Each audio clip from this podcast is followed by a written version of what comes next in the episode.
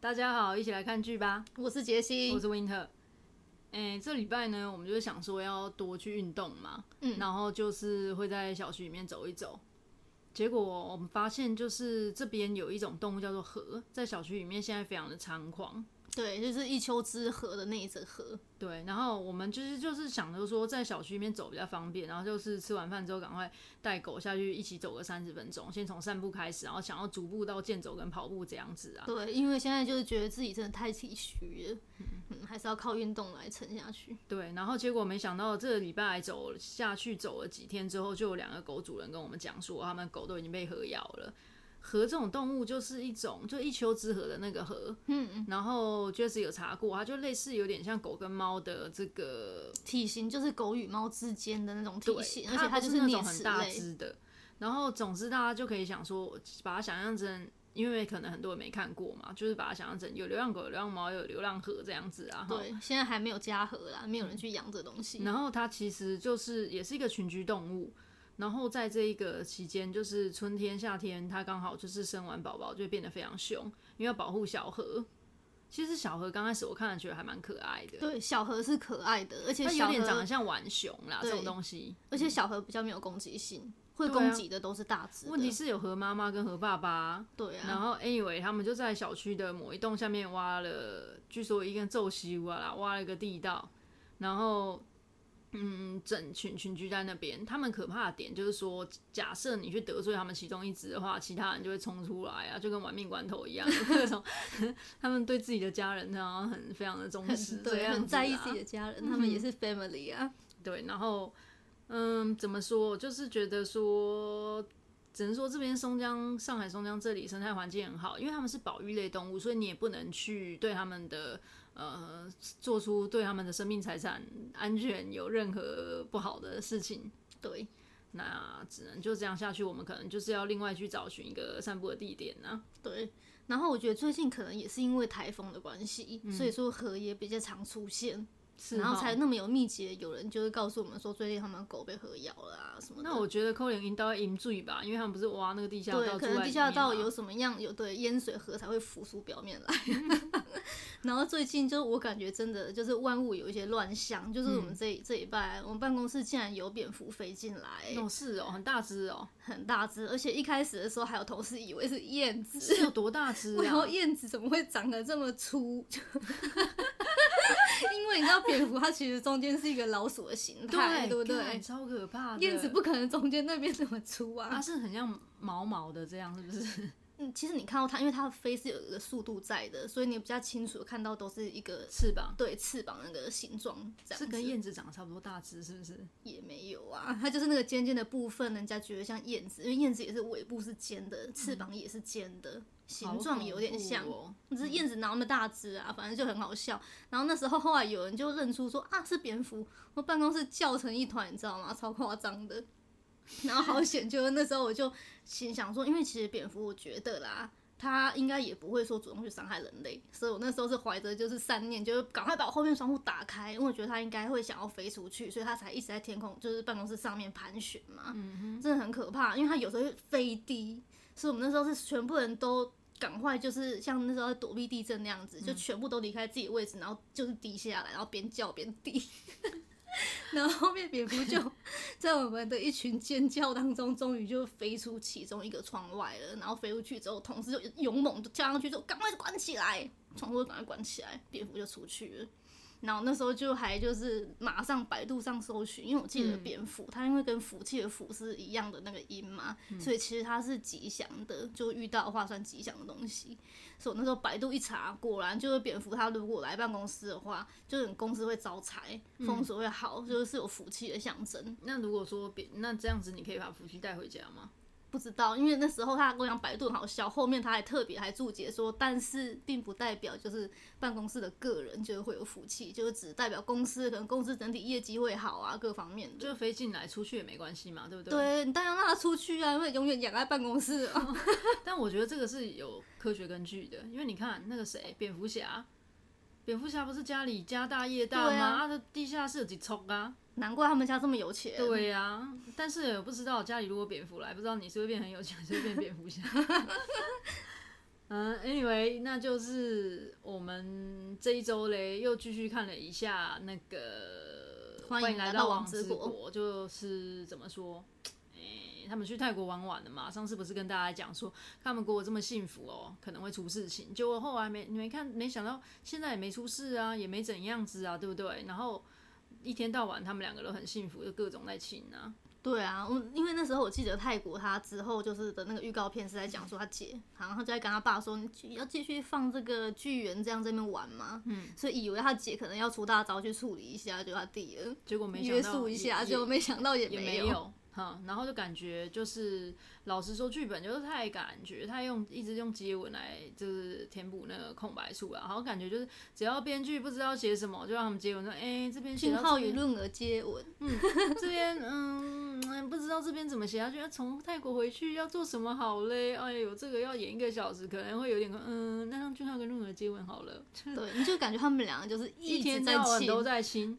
哎，所以就是感觉好像我们。作为观众，感觉有点电灯泡，所以我们就转台了，就去看了一下《今生也请多指教》。嗯，然后结果两边都在亲，对他们也在亲，而且现在这个亲的这个集数是越来越提早哦。以前我都印象中大概都是第八集左右，嗯，现在有时候提到第四集左右就已经开始就是接吻了。那可能因为现在的韩剧集数也有所。就是变短吧，对，对，像我们看的这个《今生也请多指教》，它就只有十二集啊，啊，有的有的东西八集就结束了啊，它四集还不清，要等到什么时候？对啊，此时不清更待何时？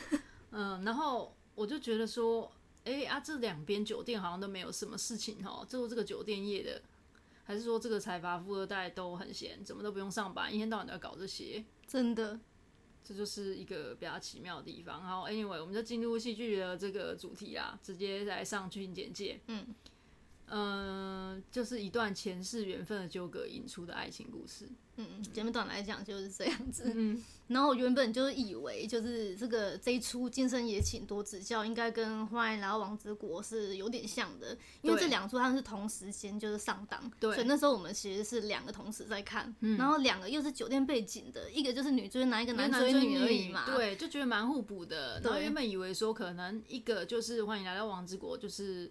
很正常的爱情喜剧，然后这边就是多了一点，就是在讲这种前世的事情，然后会有剧情可能会稍微复杂一点，然后就是前世可能发生什么事，然后后面又相遇，然后又在一起，这种简单剧情故事。其实我一直以为的，真的就是这样子而已。嗯、然后，但是后面你就会发现，它真的铺陈越来越多，然后每个角色后面背后好像都有一些故事。嗯，所以就是如果就是有在追到这个半山腰的这个观众，就可能就会发现说，这两说是越来越不像。尤其是到后面，我们看到他就开始在深挖，就是那个车祸事件的凶手的时候，就已经变得已经有点画风疲变，变得有一点点悬疑部分越来越加重了。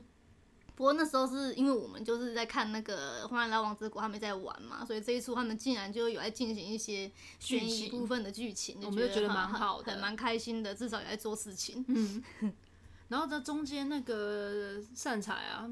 不是善财啊，那个是谁？江明启，江明启的这个演员之前是演善财，所以自从他演了善财，善财就是《浪漫速成班》里面那个，对，对自从他演那个之后，他就是我们都叫他善财，对。嗯、呃，他出现了，带着一个巫灵嘛，看起来又很诡异。然后他们会拍一些这种恐怖的场面的样子，就是什么暗暗戳戳的房间里，然后女主角梦到了什么血染的衣服，就红色的，让你觉得是血染的衣服等等的。嗯，你就觉得这铺陈蛮多的，你就觉得好像有很多条线，然后后面可能这些线都会一起炸裂，然后就感觉好像会很精彩。对，所以其实看这一出的时候，真的我是都是等着他的这个精彩要出来，但是等很久到后面就觉得好像没等到的感觉。嗯、对，就他两个主线其实我觉得都有一点点虎头蛇尾，就譬如说他的这个酒店的这个事情，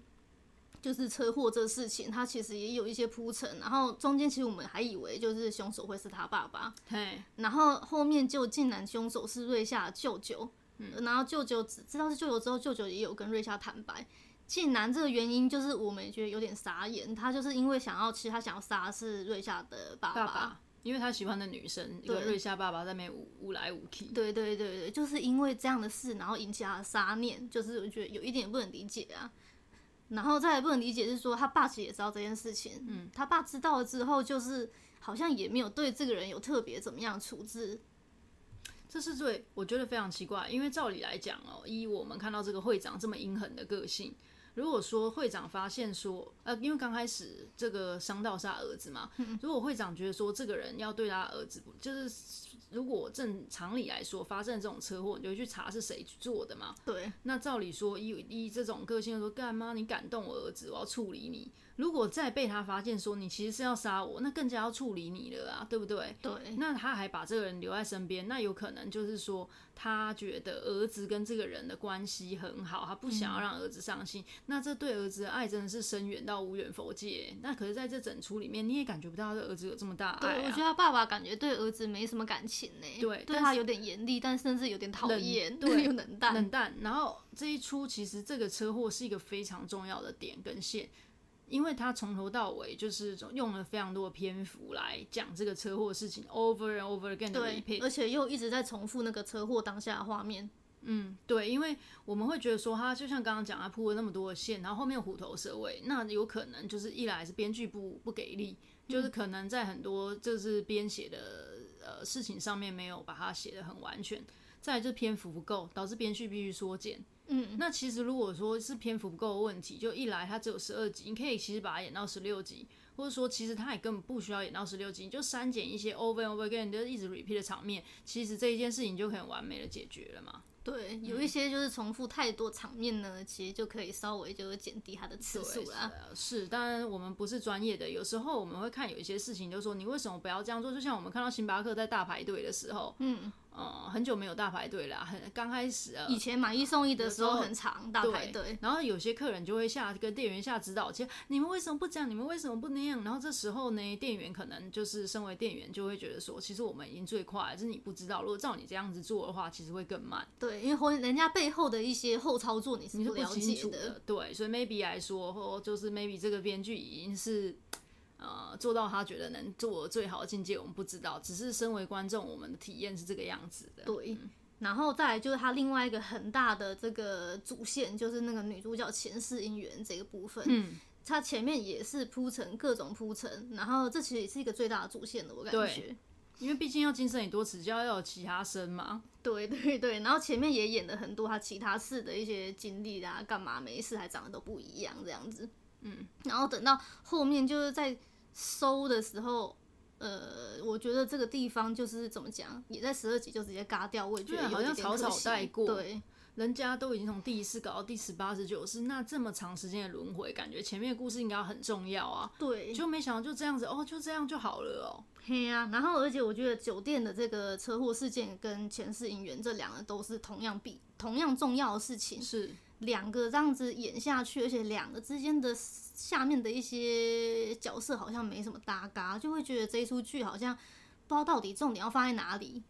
就是它的线铺的很中横，但并没有交错，就各自发展完全没有交集，然后最后每一条线就个别的草草结束了。对，我就是我是这个感觉，就是比起就是以前我才看那个鬼怪的时候啊，鬼怪虽然我觉得它故事蛮单一的，但是至少就是它是从一而终，而且都是一直 focus 在它的那个主线上，你不会觉得观众不会觉得说哦，现在应该要注重的是什么，然后后面他又跑出另外一个你需要注重的点，嗯。对，然后而且这一出的话，不是它也是漫改剧嘛？对，其实它里面的这个就剧跟漫画已经也是相差就是蛮多，对，就是改的还蛮多的，就是从角色设定还有结局就是都不一样。而且我我其实我是觉得，就是漫画啊。一般你有看漫画的话，你通常就是你会很希望就是剧演出来可能要符合漫画的这个样子。就像我们小时候在看《哈利波特》的时候，我们不是会觉得说呃这个小说很好看，但每次看电影你都会觉得好像有一点点没办法，就是做的像小说这么好看这种感觉。那、嗯、我觉得可能永远都没办法，但是我觉得作为我们没有办法看没有去看漫画的人，至少你看剧的时候你要觉得说。从头到尾还是一个合理的，就是说，不要说他前面这样，后面又那样，就他前面符合漫画，后面又不符合的漫画，你就会觉得前因后果有点搭不上。对，你要么就是疯狂的贴近原著，对不对？啊，你要嘛就是要改的话，你有些地方啊，就干脆给他改了算了，不用再坚持了。对，然后还有有些角色的设定，嗯、我觉得有时候漫画可能会写的就是稍微比较狠一点。嗯，因为通常你看漫画，如果你看到这个画面，你会觉得比较还好，还能接受。但是如果剧你演出来，这画面你有可能会觉得说有点凶气片这种感觉。嗯、然后，所以我觉得我这个人还是觉得说剧都改了就圆滑一点，舒服一点，看得比较舒服。就例如说那个江明琪啊，就我们一直在讲那个善财，他一开始一直都是搞得很神神秘秘那种感觉。嗯，其实他漫画里面他是帮助女主角的一个角色，就是我觉得漫画里的设定还比较好。他他们他们就在某一世，然后互相就会相认，发现哦，原来他们两个都有前世记忆，然后之后他就是会一直帮助女主角。是啊，你就没必要把它改了，搞得这样鬼鬼祟祟，像河一样。冲出来感觉你就是躲在那边，就看着看着突然冲出来会咬一口 的那种感觉。呵啊，然后就包括就是他这一出剧就是漫画改编嘛，然后他男主角的设定就也是很好笑，哦、这是一个很大的问题。男主角就是原本他漫画设定是比较文弱的，因为他本来就是小时候母亲离世嘛，就是他个性就会稍微孤僻一点。然后后来童年又有车祸事件，所以他就是心中一直都带着有伤口这种富二代。嗯。不过找安普贤就是这个给大家感觉都一直都很壮硕又明朗的这个样的人来演，就觉得诶、欸、也是蛮厉害，怎么会找这个角色？然后这个角色他之前不是一直都是演一些。比较阳光的嘛，譬如说他的私生活里面演一个那个跆拳道或柔道或柔道的教练，教练他那一出就是真的演得很大只很壮，嗯、然后后面又有演那个什么以无之名，就是都是那种打仔系列，嗯，所以就然后他就觉得说他真的是演这一出他牺牲还蛮大的，对呀、啊，因为他这个据说他为了这个角色就减重了八公斤，想要让自己看起来没有这么壮。那我真的觉得相当心痛啦，怎么让我们普贤这个样子？因为这种肌肉一块一块练出来哦、都是血汗肉，那你一块一块在雕琢，而且你还要搭配精准的饮食，才有办法把这肉堆砌起来啊！啊，竟然就这样子叫他瘦，而且我就觉得说剧情已经改这么多，那就没必要让他这样了啊，对不对？那再说就是里面不是就有一些打斗的场景吗？那男主角每次不是都蛮能打的吗？对，因为我都会很蛮到那个，我本来以为都是女主角要救他，对，没想到他自己也很能打。到那个场景的时候，都会觉得特别担心，因为自己觉得说剧情这样弄他很文弱的话，他可能等下就要倒下去。哦，我没想到超能打的，而且他打的时候，你就觉得说，哎，果然是普贤。然后他既然又这么能打，那你干嘛还要这样设定？然后从头到尾就让他尽显本色就好了啊。对啊，其实我觉得他这个角色的这个设定，完全就可以直接让他就是。是一个很能打的富二代就好了，而且他每次不是男主角都要跑到游泳池里面吗？嗯，然后他在这个泳池里面都穿着衣服，我觉得真的太浪费普贤了，没必要就是这样做，因为他其实嗯就已经不文弱了嘛。嗯，就像我们觉得整出剧里面，时常有时候他拍的镜镜头拍的比例都很怪，对就是想要把它拍的稍微瘦小一点，那你干嘛要找这么大只人，然后想办法把它拍的瘦小一点？他如果自己单独的时候，有时候就觉得哦还 OK，可是他可能跟其他角色或跟其他物品，比如说他躺在床上，你就觉得瞬间觉得啊这床怎么那么小？对啊，然后他跟其他角色，就例如他里面演他那个朋友的，就是站在就同框的时候，你就会觉得哎、欸、他怎么这么高？对，就是嗯把整个比例都拍的很。就是蛮怪怪的，其实就是这，我是觉得真没有必要这样子啊，因为他也可以强壮而阴郁啊，阴郁不见得一定要是瘦瘦弱弱的吧？嘿呀、啊，我们也可以把它塑造成说，因为他心里有这个创伤，就很认真运动嘛，对不对？想要就是借由身体上的强壮来弥补心灵的伤痛嘛，这样子一个比较扭曲的人格啊，然后所以就 比较阴郁，但是又长得很强壮，这样难道不好吗？那 其实说白了，观众就还是想看他的肌肉吧。我感觉 我想看呢、啊，这个我就是可以说的很直白，因为找普贤出来，你就是想要看他这种样子啊。对，他身材真的练得很好。嗯啊，然后再来就是我觉得他这整体就在这出剧的造型啊，嗯对，真真真的很不适合他，他头发是好长哦、喔，可以剪短一点嘛，就看起来很很不 neat。对，就其实这种他是为了要让他阴郁，所以才弄那样的造型的，就看桃看兵嘛。对。哎，我不知道啊，反正我是觉得这是观众的心声，就是不希望。当然，我觉得普贤的转型是相当好的，我们也很期待。也不希望看到他一天到晚都在打他那个什么。嗯、呃，像我刚提到你刚刚说这他的私生活啦，然后还有以无之名啊，嗯、这两个他都是很就是精壮在打的角色嘛。嗯、那其实事实上，我第一次看到他的时候是在《梨泰院》里面，他演的会长的儿子。嗯，那时候演的其实就是一个不良少年去，但是其实你也可以感受到他是很希望父亲的这个。肯定缺乏父爱的一个角色，嗯，那他在里面演的这种不良的样子，不良少年的样子，从小演到大，渐渐的变得愈来愈大尾那种感觉，他也也演得很好啊。对，梨泰院那一出，我也觉得他表现的很好。是，所以就是又是那种不良少年后，然后中间经过这个阳光的情况，然后现在又到了这个阴郁，就三种我们觉得。嗯、呃，我们不能讲说普贤完全百分之百做得很好，但是觉得已经到位了。就是你知道他在表演什么，你知道他想要诠释的是什么样子的情况。嗯，对，所以我觉得这一出就是今天也请多指教啊。就他的那个演员方面，我觉得已经表现没有什么好批评的。就包括女主角，就也真的很好，因为女主角本身，我觉得应该大家都是因为。呃，申惠善就知道他演技好，嗯，所以你就会觉得这一出一定也会好，嗯、就是有这种挂包景的这种感觉，对。嗯、然后这个女主角，我之前就是看她演的什么天使蛋的那一出，嗯，就她里面也是演一个脾气比较不好，然后比较飒那种女生。那时候我就觉得还蛮喜欢这个演员。然后后面又演了《哲仁皇后》嘛，就演那个爆款剧就大红了，嗯、就觉得她演她演技是一直都蛮好的，嗯、然后而且也蛮有魅力的一个女生。对，她是蛮有魅力的，比起。润儿，不好意思，又要讲一下。润儿比较甜呐、啊，她不同的型。这个女主角就是神惠善，是非常有特色的一个女生，你看很容易喜欢她。嗯嗯，嗯而且她也长得很高，跟男主角刚好一搭。对，要不然那个比例又要排的更奇怪。对啊，对啊，真的。然后还有里面就我个人还蛮喜欢的一个演员，就是裴海善，对他本名，他、嗯、里面就是演那个。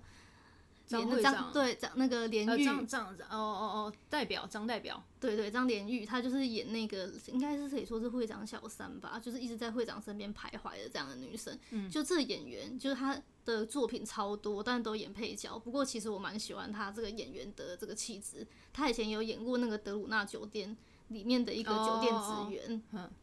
然后后面还就还在更之前，她有演那个什么当你沉睡时。里面的一个律师很资深的，后面在李钟硕就是一个很大那个诉讼案的时候，有帮他一一马这样子，有帮他，所以他就是韩国的超强阿基马团里面的其中一个。对对对，你看，我觉得他气质其实也还蛮有一种就是高贵族气质那种感觉，他有这个 feel，就我蛮喜欢他的。嗯，然后讲了这么多，就是想要告诉大家说，这一句我们只能给出一个不推荐的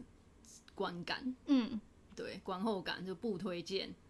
对，因为我觉得它是那个剧情的关系导致的，就前面跟后面的落差有一点点大。嗯。呃，就是怎么讲，你如果要看得很开心，你也没有办法很开心。然后如果只想要去引咎一下，说它的这种新颖的剧情搭配爱情的感觉，也没有办法去达到这个效果。嗯、然后如果你是漫画的始终迷，然后想要去看它改成剧是怎样的，你也没有办法达到。就是我们不太清楚剧组到底是想做什么，嗯，感觉不出来。然后不断的 repeat 的这些场景，让我们对对整出剧觉得说看挺不耐烦的，所以就跟大家讲就不推荐。对。如果你还要看这种东西的话，在同样档期里面，还不如如果想要剧情多一点的话，还不如去看《恶鬼》。如果想要就是爱情成分多一点，就直接去看《王之国》就行了。嗯，对，这出剧就是大致来讲就是这样子。嗯，然后看了这两部就可以很负责任告诉大家，《King Hotel》比较好，比较新，感觉比较好住。嗯、然后呢，这个我们瑞夏这边他们家就还不知道，他们家的酒店一直看起来都有点点破破旧旧的感觉。嗯，那就这样了，拜拜。